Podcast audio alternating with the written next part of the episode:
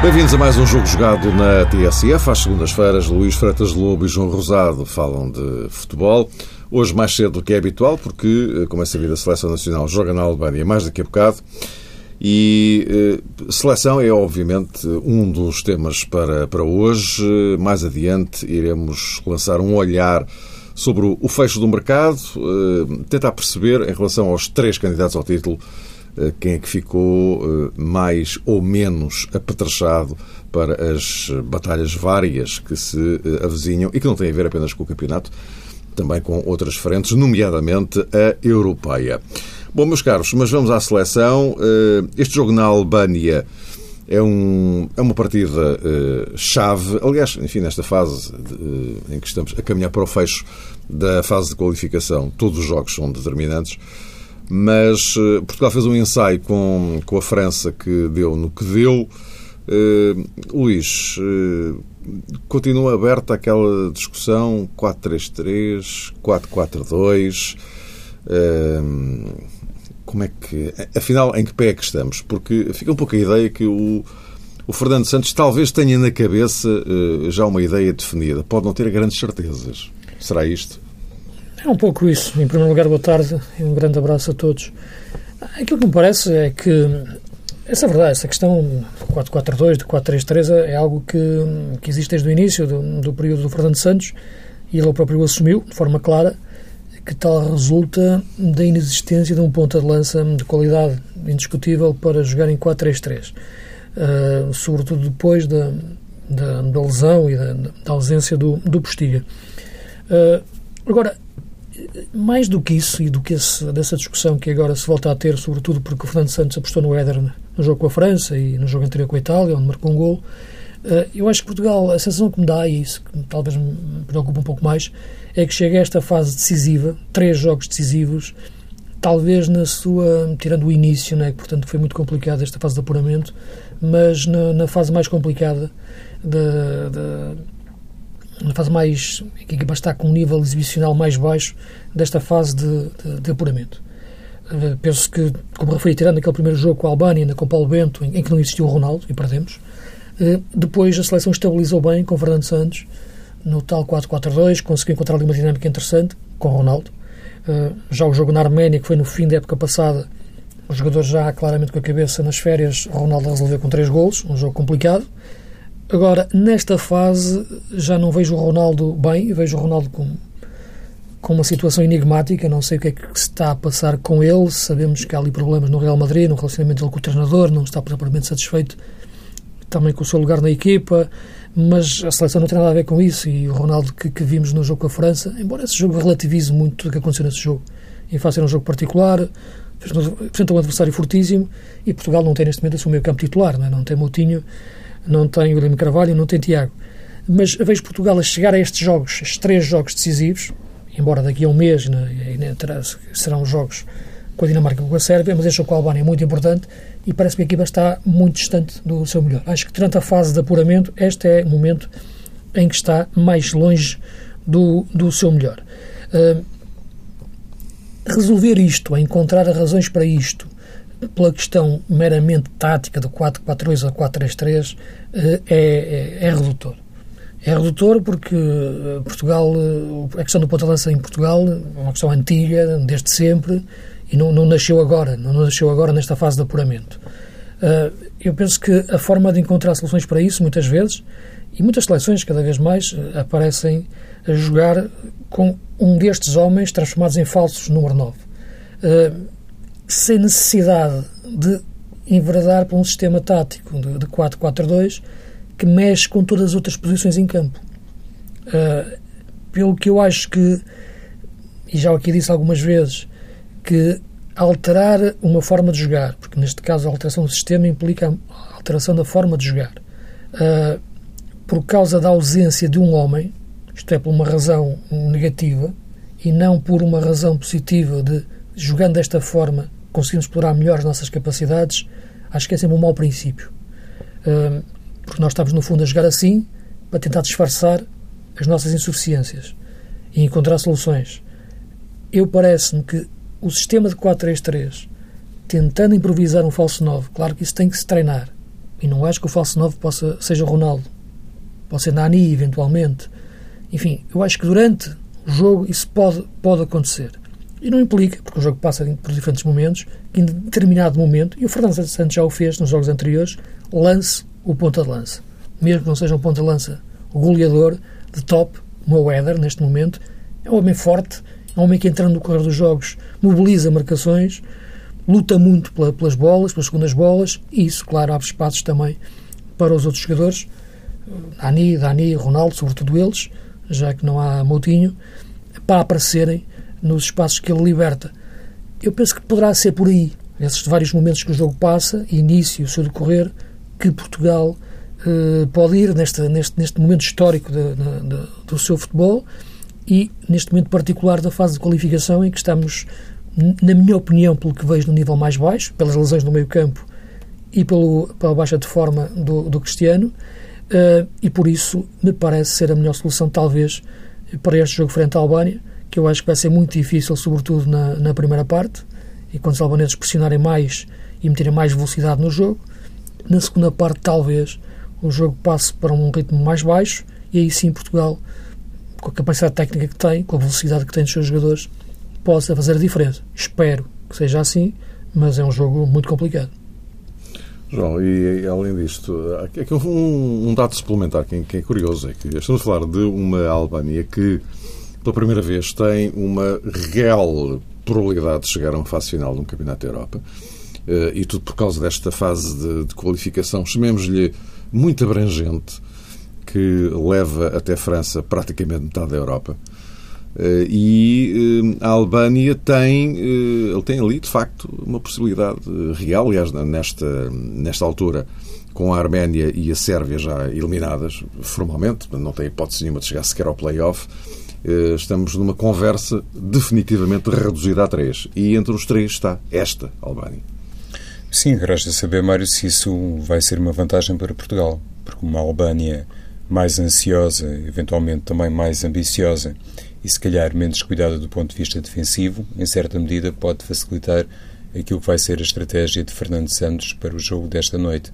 É evidente que os albaneses não estão muito habituados a momentos como este, é uma situação histórica, eu percebo que isso pode até explotar um sentimento um, de apelo extra àquilo que é a motivação dos jogadores, porque toda a gente será capaz de pressentir que pode entrar na história do país, mas simultaneamente obriga os jogadores a situarem-se num patamar que obviamente não, não experimentaram todos eles, creio que nenhum deles tem essa habituação a estar num registro assim, de olhar para uma seleção como Portugal, olhos nos olhos, e pressentir que em casa pode resolver o assunto de uma vez por todas. É verdade que há um ano ganharam o Portugal, nas uh, circunstâncias que já foram inclusivamente referidas, e isso até implicou, enfim, uma mudança técnica na Federação Portuguesa de Futebol. Mas o jogo de hoje. Mas, não, só, mas não só, é que eles empataram duas vezes com a Dinamarca. Sim, ainda não perderam. Não é? Portanto... Uma seleção muito forte nesse aspecto é, e sempre dentro deste registro, Mário. Uhum. Muito compactos defensivamente e a, e a serem capazes também de explorar as situações de transição ofensiva. Nesse aspecto, parece-me ser uma seleção forte pelos corredores laterais, não tem gente muito talentosa uh, pelo meio, mas consegue ser particularmente criativa, sobretudo pelo corredor esquerdo, tanto quanto me parece. E nessa perspectiva, sendo uma seleção mais virada para a frente, mais uh, com uma filosofia atacante, quizá isso pode abrir espaços e pode, sobretudo, abrir um, um espaço até especial à equipa portuguesa, considerando que Fernando Santos hoje pode fazer eh, alterações na equipa nacional. E isso tem sido projetado, a imprensa de hoje refere dois ou três nomes que podem, no fundo, uh, protagonizar as novidades na equipa nacional. Eu, pessoalmente, não estou, assim, não estou assim a ver muito bem que a Adriane saia da equipa, considerando até aquilo que o Luís referiu sobre o meio campo nacional, porque a Adriane, obviamente, joga eh, de maneira uh, muito sintonizada com João Mário. São dois jogadores muito habituados a fazerem, como sabe, parceria no meio campo do Sporting e parece-me que abdicar deste grau de articulação, ou deste entendimento entre os dois, seria assim um bocadinho proibitivo. a menos que a Adriano esteja, do ponto de vista físico, enfim, num estádio que obrigue Fernando Santos a pensar numa mudança e numa substituição quase direta com a titularidade de Miguel Veloso. Não iria muito por aí, uh, ou seja, repetindo a minha opinião ou sublinhando a minha opinião, acho que Portugal deve manter à frente de Danilo Pereira, João Mário e Adriano, considerando aqui então Miguel Veloso já como uma segunda opção, mas no que toca à frente de ataque, aí vislumbro sim a saída de Éder para a entrada de Dani, até perspectivando uma atitude um bocadinho diferente, até do ponto de vista estratégico, e olhando para as palavras de Fernando Santos, que foi o primeiro a reconhecer, presumo eu, do ponto de vista da equipa nacional, que frente à seleção francesa faltou tempo de chegada e capacidade de chegada, mas, em primeiro lugar, antes do tempo, a capacidade de chegada à grande área contrária, pouca gente no ataque, pouco envolvimento naquela zona que talvez se possa resumir aos 30 metros defensivos do adversário. E nessa perspectiva, acredito que um jogador como Dani pode realmente permitir outra mobilidade e, sobretudo, pode uh, deixar uh, margem de manobra para uma situação como o Luís há pouco também mencionou, creio eu, que tem a ver com a mobilidade dos homens da frente, a possibilidade de aparecer de repente na zona do homem da posição 9 alguém que não esteja de raiz talhado para aquela função. E um jogador como Dani, sendo soberbo nas tabelas pode eventualmente ter um, espaço na equipa nacional. Para mim seria mais assim, um Portugal eh, eventualmente até situado num 4-4-2, com Dani atrás de Cristiano e de Nani, e eventualmente também com uma alteração na lateral direita. Não sei até que ponto, e olhando precisamente para o perfil do opositor, eh, Cédric não estará em vantagem sobre Vieirinha e não poderá aparecer hoje na equipa nacional. É uma percepção uh, minha, tem a ver eventualmente com a maior eficácia defensiva de Cédric em comparação com Vieirinha, independentemente enfim, do ritmo competitivo que Vieirinha tem e se calhar já alguma rotina, sobretudo em espaço de seleção nacional como lateral direito. Ora bem, meus caros, eh, vamos ver o que é que dá. Uh, esperemos que Portugal uh, ganhe e que dê o tal passo que, nesse caso, seria praticamente decisivo para arrumar com isto tão depressa quanto possível porque é inconcebível, eh, ou melhor, não é concebível um europeu sem, sem Portugal, enfim, isso parece um dado adquirido, Portugal vai estar lá. Agora é uma questão de saber qual é que é o caminho, qual é que é o caminho eh, mais eh, simples para, para lá chegar. Vamos aproveitar esta pausa no campeonato para olhar para o, para o que ficou do, do, do mercado. O mercado fechou, muitas Muitas das hipóteses que foram levantadas para os três grandes não se concretizaram. Uh, João, começaria por ti. Uh, e se calhar, enfim, isto é para os dois, no fundo, também, uh, para colocar um pouco a discussão aberta, fechado o mercado, quem é que está mais ou menos apetrechado, comparativamente com os outros, claro, para o ataque às múltiplas, múltiplas frentes, sendo que o campeonato é, por razões diferentes para cada um deles, o, o maior e o desejado uh, objetivo. João.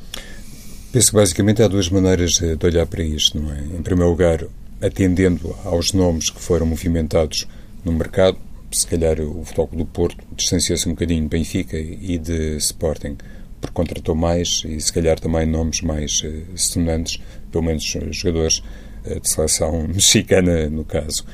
Por outro lado, atendendo àquilo que tem sido inclusivamente dito, ainda ontem eh, Jorge Jesus eh, teve declarações, já foi publicada uma longa entrevista no Record com Jorge Jesus em que eu fazia uma referência muito explícita aos seus primeiros tempos eh, em Alvalade e também na Academia de Alcochete.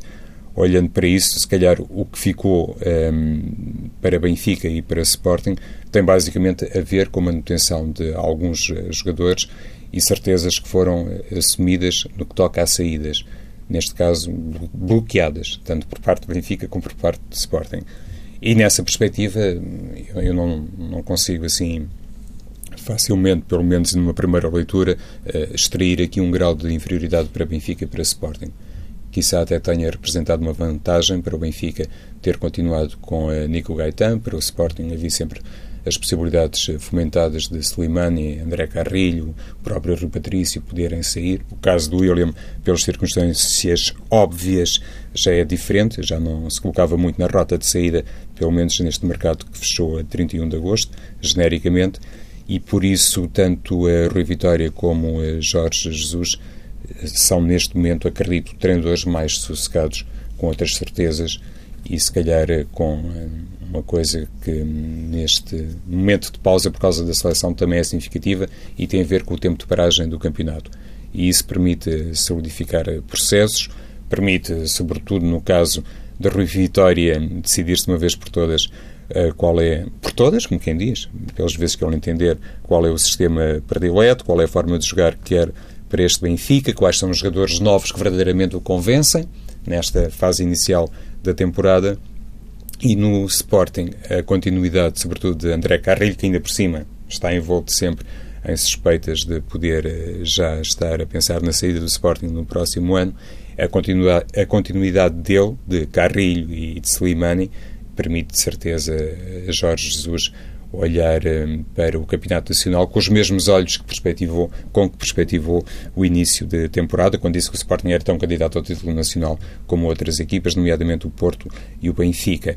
No toca ao Futebol Clube Porto, sem querer beliscar esta hum, capacidade negocial que foi eh, revelada, parece-me que o desafio do Lopetegui, no fundo, é o mesmo de sempre, lidar com uma série de jogadores lidar com uh, dois ou três elementos para cada posição de valia muito semelhante e, sobretudo, uh, demonstrar competência e apetência para poder uh, ser um bom gestor da chamada crise da abundância. Nesse aspecto, Lopetegui pode estar até numa situação um pouco mais incómoda comparativamente a Jorge Jesus e a Rui Vitória, e era isso que eu pretendia sublinhar, independentemente da riqueza do plantel. A grande verdade é que, olhando para o passado, Lopetegui quando teve muita gente para o mesmo lugar, passo a expressão, nem sempre tomou as decisões mais felizes e alguma desconfiança foi criada a propósito dessa capacidade que ele tinha para lidar com um plantel rico. Hum, Luís.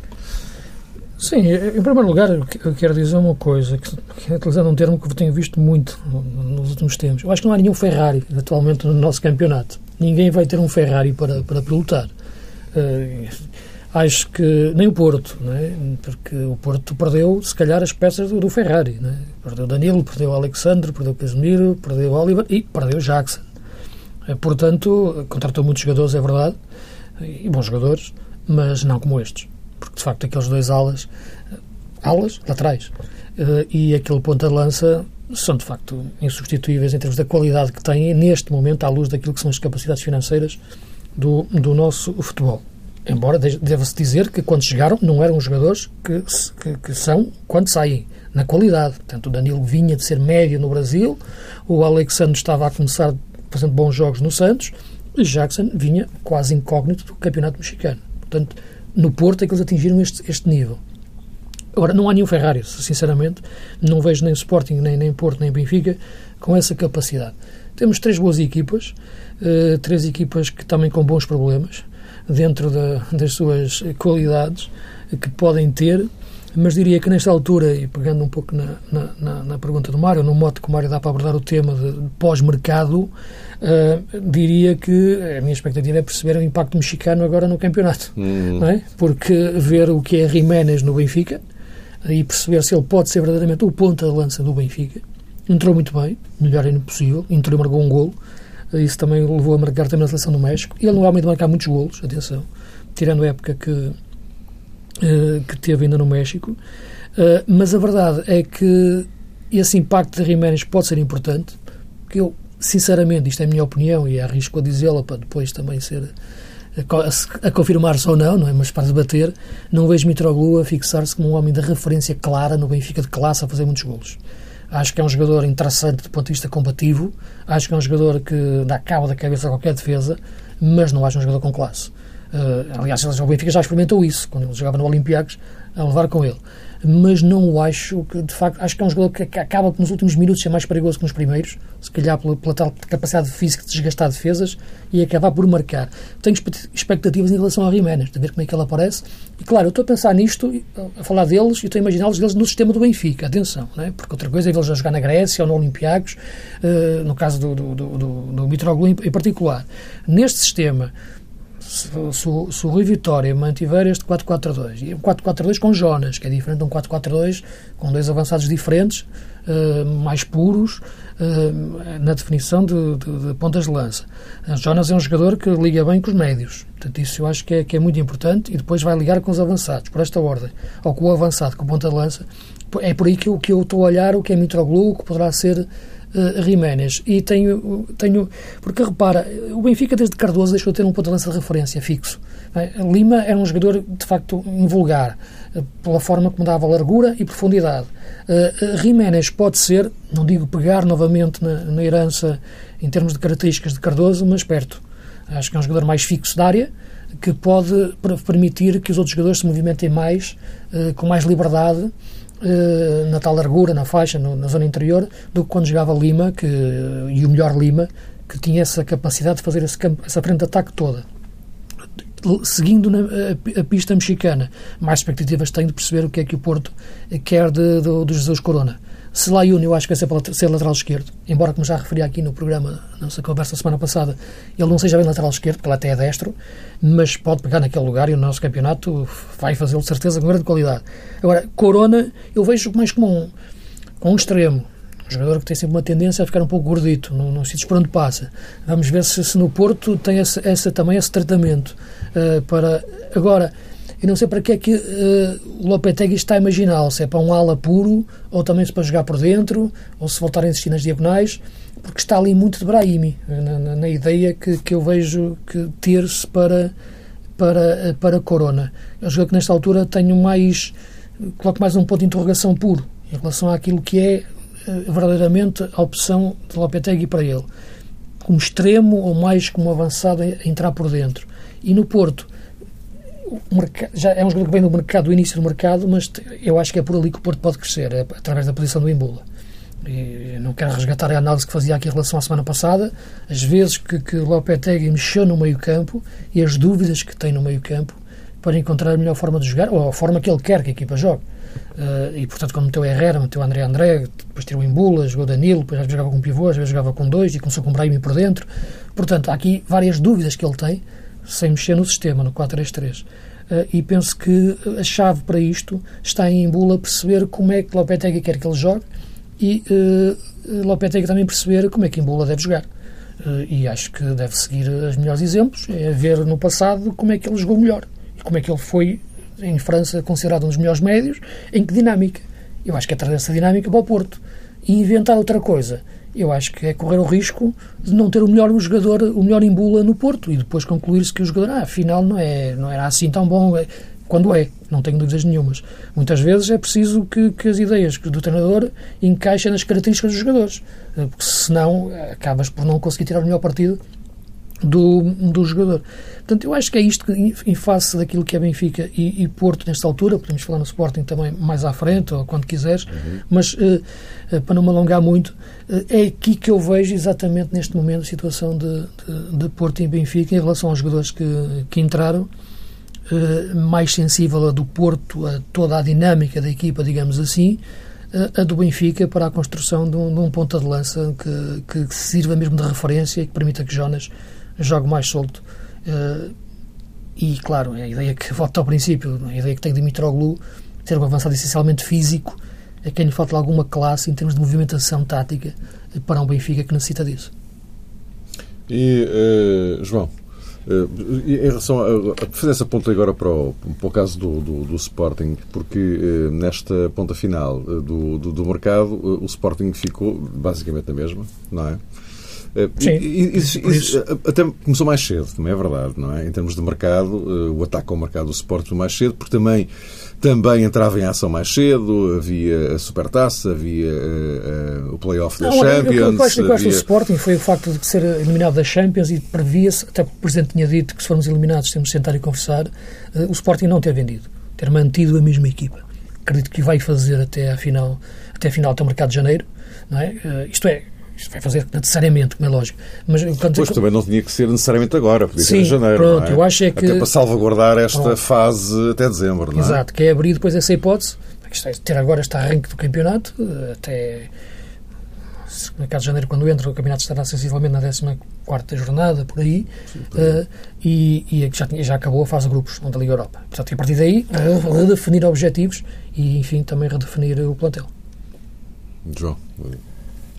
Sim, o Sporting está envolvido ainda em várias frentes, como bem destacou Jorge Jesus, porque hum, outra vez teve a oportunidade de dizer o treinador do Sporting que quer chegar à final da Liga Europa. Esse é um objetivo que está perfeitamente delineado, ou seja, o abalo que foi sentido com a eliminação da fase de grupos da Liga dos Campeões eh, não retirou esta ambição europeia a Jorge Jesus. Isto é uma coisa que convém destacar e que lança um desafio tremendo, não é? Não apenas entre o universo leonino, mas no próprio futebol português.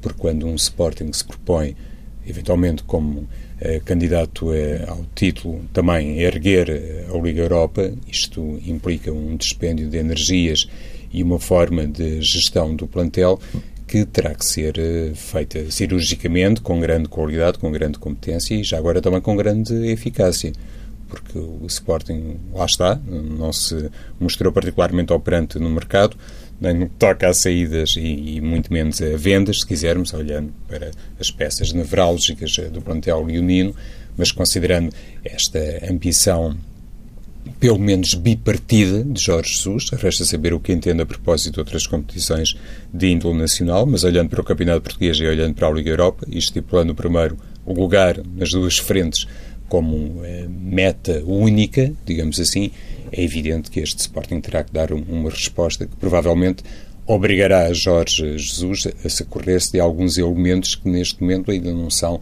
afirmações plenas, independentemente do talento que se lhes reconhece e que, inclusivamente, já foi sublinhado pelo próprio Jorge Jesus.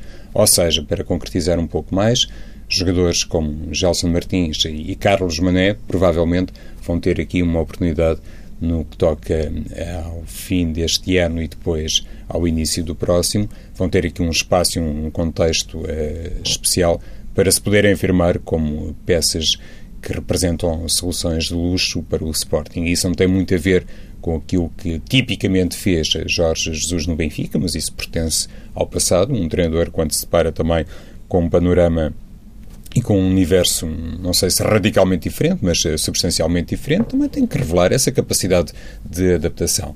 Tanto mais que ainda eh, agora, nesta última entrevista que há pouco citei de Jorge Jesus, teve a particularidade de reconhecer duas coisas que para mim foram uh, substancialmente importantes. A primeira é que a equipa cometeu erros em Moscovo que acabaram por ditar o afastamento da fase de grupos e nessa perspectiva lá está Jorge Jesus olhando para o banco e olhando para aquilo que não fez em Moscovo, pode ter necessidade de descobrir, para essa expressão, mais médios para a equipa principal. Voltamos outra vez à tal conversa que tem a ver com a exploração da Academia de Alcochete e de um ou outro jogador mais jovem que eventualmente possa funcionar como alternativa.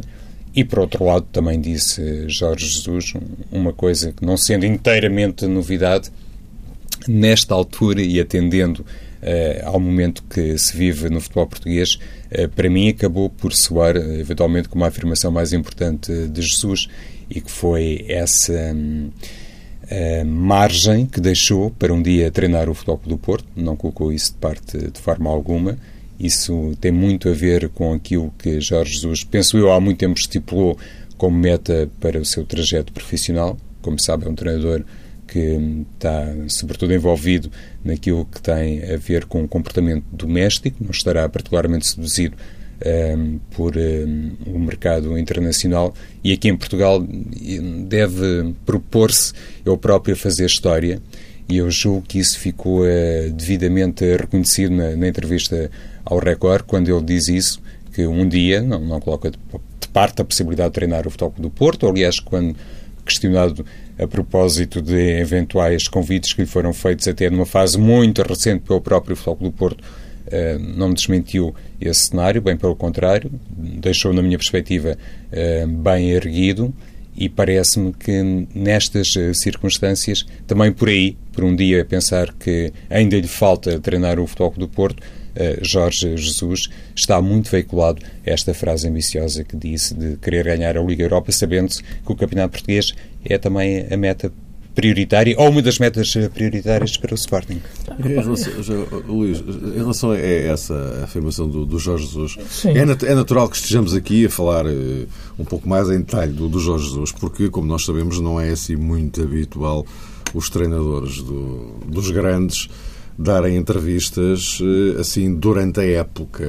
Não, normalmente lá mais para o Natal, enfim, naquela Sim. pausa. Agora, logo na primeira pausa do campeonato aparecer uma entrevista destas, não é de facto muito, muito, muito vulgar. Mas eh, não sei se ficaram com a ideia que eu, em relação a essa eh, alusão ao Futebol Clube do Porto, que a minha, a minha interpretação é até um pouco, um pouco diferente. É que o, o Jorge Jesus, a, a mensagem que estará a passar é que ele, por ele, portanto, do ponto de vista estritamente individual, no fundo, no fundo, o que ele gostava mesmo era de ser campeão dos três. Ter, ter isso como objetivo pessoal. Não, fazer história. Sim, não, não, não, fazer história não apenas o treinar os três, é, é o ser campeão dos três. Mas quem vai para o Futebol do Porto vai claro, é para claro, ser campeão. Quem está nos grandes, é, quem está nos grandes, sim, quem está nos grandes é para ser campeão. Correto, Luís. Não, as coisas que o Jorge Jesus diz, é, enfim, eu acho que são, são as coisas que ele diz. Quer dizer, é, é, sabemos bem, isto é, que há sempre ali aquele lado egocêntrico, as pessoas gostam muito de falar nesse lado egocêntrico, mas a verdade é que se não é egocêntrico quem quer, é egocêntrico quem pode. Eh, porque as pessoas dizem que Jesus é egocêntrico, mas a seguir justificam porque é. Muitas vezes dizem que uma pessoa é egocêntrica e a seguir dão um tiro, porque não há razão nenhuma para o ser. Portanto, no caso de Jorge Jesus, eh, embora muitas vezes ache que as coisas que ele diz ultrapassam eh, esses limites, do egocentrismo, acho que são verdade. Agora, nada do que ele diz é inocente. E aqui, fazendo um esforço também de, de, de, de recuar, vocês recordam-se naquela altura em que ele falava agora na entrevista que foi dois meses antes, teve a sensação que ia sair e por aí hum, fora. quando houve aquele jogo nacional, eu disse aqui, porque quando ele, de repente, por causa de uns tenos assobios tinha havido, depois do Nacional ter marcado um gol, quando o Benfica estava a ganhar 3-0, uh, criticou os adeptos, que era uma coisa que nunca ah, tinha feito sim, no, sim, no, sim, no, no Benfica. É? Eu falei aqui que aquilo não era inocente e aquilo ia levá-lo a qualquer sítio. Não, é que nada que o Jesus diz é, é, inocente, não diz aquilo por dizer. Portanto, aquilo tem um objetivo, tem uma razão de ser uh, e leva a qualquer lado. Uh, naquele, naquele, naquele momento, aquilo que referi e aquilo que me dava a entender era que ia levar à sua saída do Benfica. Portanto, em relação àquilo que ele estava a preparar, para um, ou melhor, ele estava a preparar um cenário desses uh, e a melhor forma depois de, de, de situar nele. Uh, e, e, a verdade é que aquilo que, que, que, que, se, que se, coloca neste momento, uh, em tudo o que ele diz, mesmo essa questão Porto, e ele toca na questão Porto, para depois não responder às perguntas que lhe fazem uhum. ao longo da entrevista. Ele fala que podia ter ido para outro sítio, não sei o quê, mas queria ficar em Portugal. Outro sítio em Portugal qual é? É o Porto, só pode. Né? Dentro do, do, do, sai do Benfica, foi para o Sport e o outro sítio só pode ser o Porto, dentro dos três grandes. Mas quando lhe questiona, mas foi o Porto, ele não responde. E depois, mais à frente, quando fala, anda qualquer coisa do passado, mas e foi o Porto, ele não responde. Mas toda a gente percebe que é o Porto. Portanto, há dois pontos. Deixa-se crer pelo Porto. Isso sim. Uh, no entanto, percebeu, este ano, quando não ficava no Benfica, acredito que quando, quando ele percebeu que não ia ficar no Benfica, a primeira, a primeira ideia dele foi: como é que eu vou parar ao Porto? Mas de repente viu que o Porto ficar com o Lopetegui. Isto também talvez tenha sossegado um pouco o Luís Filipe Vieira, uh, porque não imaginava que o Sporting fosse, fosse, fosse possível. E nós que andávamos no futebol sabíamos que este rumor do Sporting já andava a correr.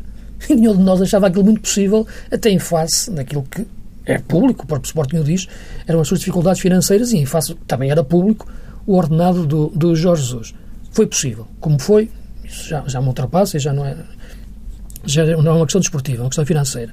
Uh, a verdade é que ele continua a deixar sempre a questão Porto. Deixa para o futuro dele e deixa para o impacto imediato. Porque dizer isto, o Lopetegui é isto, como é óbvio. Não vai perguntar às pessoas do Porto, mas isto é verdade, vocês quiseram o homem, mas que falaram nele quando? Mas antes, este ano, no ano passado, mas... Agora, isto tem, tem transfer, a intenção dele é criar a pressão em cima também do, do Lopetegui tudo o que ele diz tem, tem intenção, como teve a intenção no início, dizer uh, que quem é favorito para a Supertaça é o Rui Vitória. Portanto, as coisas são, ao Benfica, neste caso, uh, Rui Vitória Benfica. Portanto, tudo isto que ele faz tem essa intenção imediata e também tem depois uma projeção daquilo que, que, que pode ser o futuro. E o faz também com essa tal característica egocêntrica, faz. As pessoas acham piada a isso e depois justificam a seguir se outras pessoas quiserem ser egocêntricas, não têm essa possibilidade e são criticadas de uma forma mais, mais, mais veemente. Agora, há sempre naquilo que ele diz uma projeção do, do futuro eh, seu e do, do, do, do, nível competitivo imediato. estranhei mais, Luís, foi ele ter admitido Jorge Jesus no futuro que pode treinar o, o Futebol do Porto. Dizes-me assim, e com razão, e o que é que há de, enfim, inversímel nessa possibilidade, ou o que é que destitui essa possibilidade de, de fundamento? Nada, porque é um excelente treinador, num clube ganhador Nada, em Portugal. não é faz é sentido Sporting. nenhum ele ter entrado no Sporting há duas semanas, duas semanas dois Exatamente. meses e está a dar a dizer que pensa treinar o Porto. Exatamente. Não faz sentido nenhum. Essa questão, para mim, é que é particularmente significativa. Exatamente. Porque depois de ter passado do Benfica para o Sporting, decorreu tão pouco tempo Claro. e neste momento já estar a admitir que o seu futuro um dia pode passar pelo Futebol do Porto, porque não foi só essa passagem referente a este passado recente. Quando questionado diretamente, um dia admite treinar o Futebol do Porto, ele diz claramente, por que não? E já disse, palavras de Jorge Jesus, que para mim a cadeira de sonho é estar num clube competitivo que me dê condições e que me permita continuar a ganhar, não é propriamente estar num emblema do coração, embora todos nós sejamos capazes de reconhecer que isso é um fator também com o seu grau de importância. Aliás, Jorge Jesus disse na entrevista decidiu continuar em Portugal um bocadinho por causa da condição do pai dele, que estava realmente Sim, sim, é uh, ainda sim, em condições de poder vê-lo do coração. Cá, Correto. Agora, de facto, é essa questão de estar no Sporting, nesta fase, o Mário referia, não é comum termos treinadores uh, explicarem-se, passa a expressão, de uma forma tão detalhada nesta altura da temporada e ter dito já que um dia o seu futuro pode passar pelo Floco do Porto, tem repercussão em várias frentes, a começar pela circunstância do próprio Sporting. Meus caros amigos, voltamos a encontrar-nos para a semana, daqui a pouco à, à, seleção. Na próxima semana, já depois do regresso do campeonato e no pré-arranque da primeira semana europeia da fase de, de grupos Champions e Liga Europa. Até para a semana.